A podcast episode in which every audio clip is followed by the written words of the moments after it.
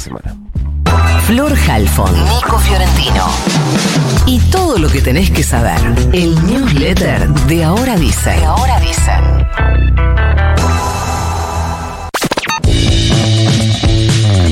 7 y 9 minutos. Ayer hubo mega sesión en el Senado de la Nación con una, em, una reunión en la que el oficialismo se llevó todo lo que se quería llevar peleando con el voto justo, con este, con lo otro, pero la verdad es que se llevó todo lo que quería. Vamos a contarlo según la trascendencia del impacto de cada una de esas cosas, em, según mi mirada que es la más importante de todas, y eh, no nos vamos a guiar por la agenda mediática que le da otro orden de relevancia a lo que trató ayer el Senado. Primero, para mí lo más importante es que se convirtió en ley la modificación del impuesto a las ganancias que elimina la cuarta categoría. De ahora más no pagará ganancias ningún trabajador que cobre hasta 15 salarios mínimos.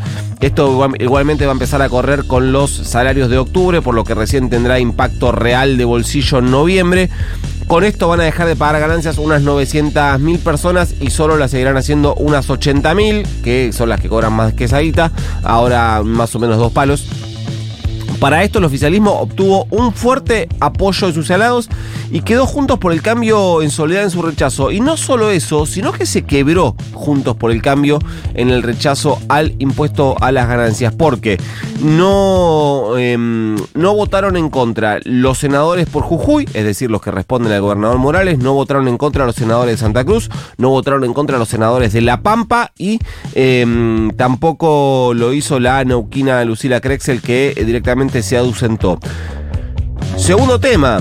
Por otro lado, se aprobó la eh, reforma a la ley de alquileres, pero ojo, porque esto todavía no es ley. ¿Cómo es la cosa? Bueno, recuerdan que en diputados, Juntos por el Cambio, había juntado una mayoría y había sacado una media de sanción que fijaba contrato de dos años, aumentos cada cuatro meses y un índice eh, para actualizar que sea el que se le cante la inmobiliaria o al dueño. Bueno, eso fue al Senado y en el Senado se invirtieron las alianzas, es decir, fue el frente de todos el que consiguió acuerdos con otros bloques y lo que hizo fue agarrar lo que venía de diputados y lo cambió todo. Mantuvo los contratos de tres años, puso aumentos cada seis meses en lugar de cada cuatro meses y eh, fijó como un índice de actualización de los alquileres el índice casa propia, que es un índice que se utiliza, lo utiliza, si no recuerdo mal, es el, el Ministerio de eh, Vivienda para los planes eh, Procrear, que es un índice que es un mix de, lo que, de evolución del salario más inflación. Lo curioso es que en esta votación también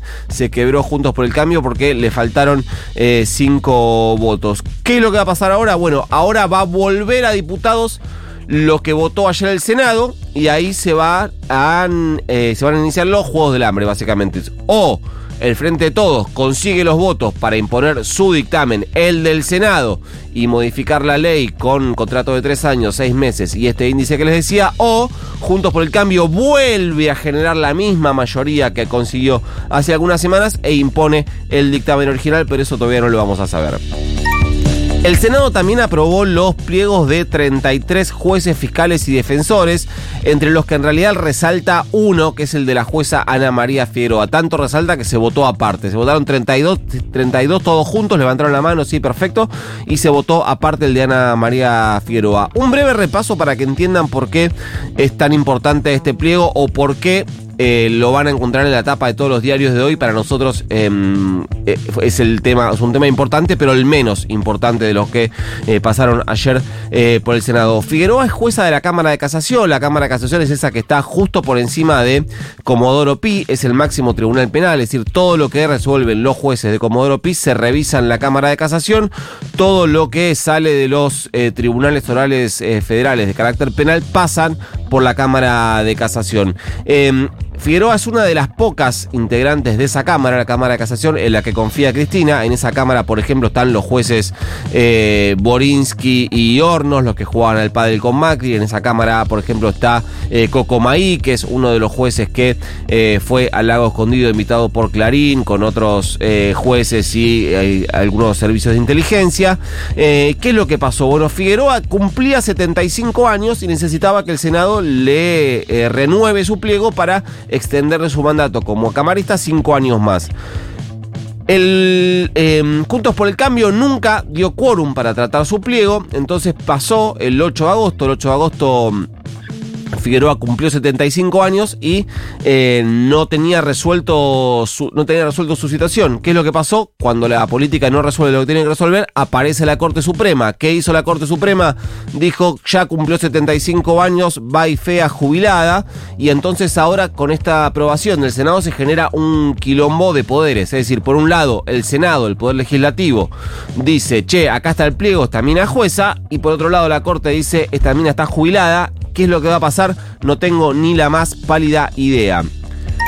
Por último, no, por último no, se fue el dólar blue al Joraca. Ayer se comercializó en las cuevas a casi 790 pesos y hay sensación de más suba porque el único dólar en el que está interviniendo el Banco Central es el dólar MEP y evidentemente como ancla del blue por ahora no está eh, alcanzando, se mantiene en 6.94 el dólar MEP y el que también se fue recontra el carajo es el contado con liqui que se comercializa casi en 820 pesos. Vos me dirás, a mí por qué me importa la cotización del dólar blue si yo no tengo un sope y no piso una cueva. La única cueva que piso es este departamento de un ambiente sin luz en el que vivo. Bueno, el tema es que estos son em, precios que suelen trasladarse, el precio del dólar suele trasladarse en, en muchos comercios a las góndolas.